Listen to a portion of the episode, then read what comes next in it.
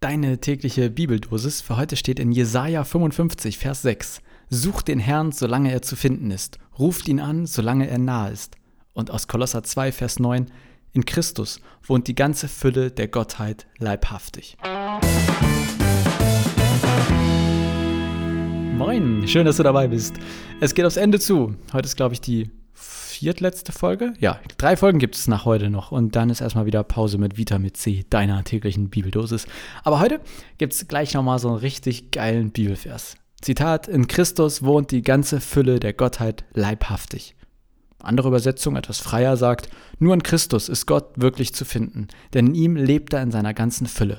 Und mein Liebling, die Basisbibel, sagt: In ihm ist die ganze Fülle Gottes leibhaftig gegenwärtig. Also, in Christus. Damit ist Jesus gemeint, eine historische Person. Und in ihm ist Gott leibhaftig. Sprich, Gott hat einen Körper bekommen. In diesem anfassbaren Leib ist Gott.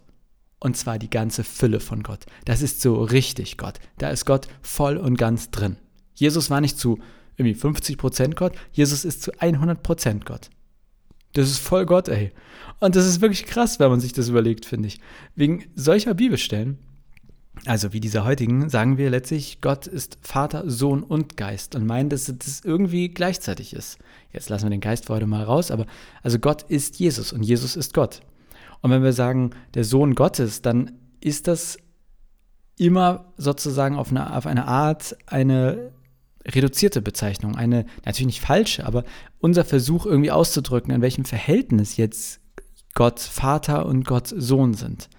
Jesus sagt ja auch irgendwie, ich und der Vater sind eins. Also es ist natürlich auch auf eine Art irgendwie quatschig, weil der Sohn und der Vater sind ja nicht eins, egal wie ähnlich sie sind oder ob sie gleiche DNA haben oder so weiter. Also unsere Sprache, die scheitert schon daran auszudrücken, wie das mit Gott und Jesus und so weiter ist. Aber wenn wir uns das kurz vorstellen, es gibt einen Gott, das ist die These, ja, angenommen es gibt einen Gott. Und dieser Gott ist wirklich und zu 100 Prozent in Jesus Mensch geworden.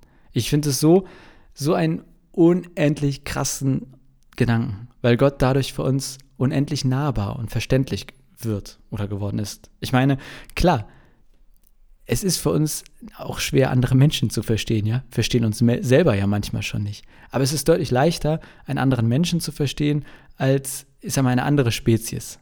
Weil wir zum Beispiel die gleiche Sprache sprechen. Weil wir besser nachempfinden können, was Menschen tun oder was sie nicht machen. machen. Mal ganz im Ernst. Hätte Gott den Menschen näher kommen können als auf diese Art? Was wäre noch möglich gewesen, als halt ein echter Mensch zu werden? Und es ist ja nicht so, dass Gott dann irgendwie einen Menschen ausgewählt hat und gesagt hat, hey, ich gehe da jetzt mal so zu 20 Prozent rein. Nein, 100 Prozent. 100 Prozent Gott in diesem Menschen, Jesus Christus. Deshalb finde ich das absolut richtig, dass wir bevor Christus und nach Christus sagen. Denn es gibt aus meiner Sicht keine krassere Sache auf dieser Welt, als wenn das stimmt, dass Gott himself oder herself Mensch wird. Mag sein, dass das nicht stimmt. Vielleicht gibt es keinen Gott, ja. So können wir nicht in dem Sinne beweisen. Aber wenn es einen Gott gibt und wenn es stimmt, was über ihn in der Bibel steht, nämlich dass er in seiner ganzen Fülle Mensch wurde, dann ist das, finde ich, das krasseste Ereignis der Menschheitsgeschichte ever.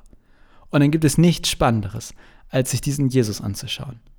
Deshalb aus meiner Sicht, Jesus ist das Spannendste, was die Welt je gesehen hat. Und es gibt keinen guten Grund, sich nicht mit dem intensiv auseinanderzusetzen.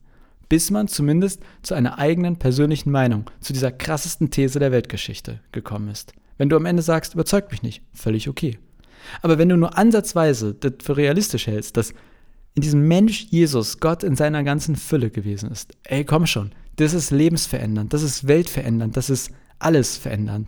Und dann lohnt es sich ja wohl definitiv, sich zumindest regelmäßig und auch durchaus intensiv mit diesem Jesus zu beschäftigen.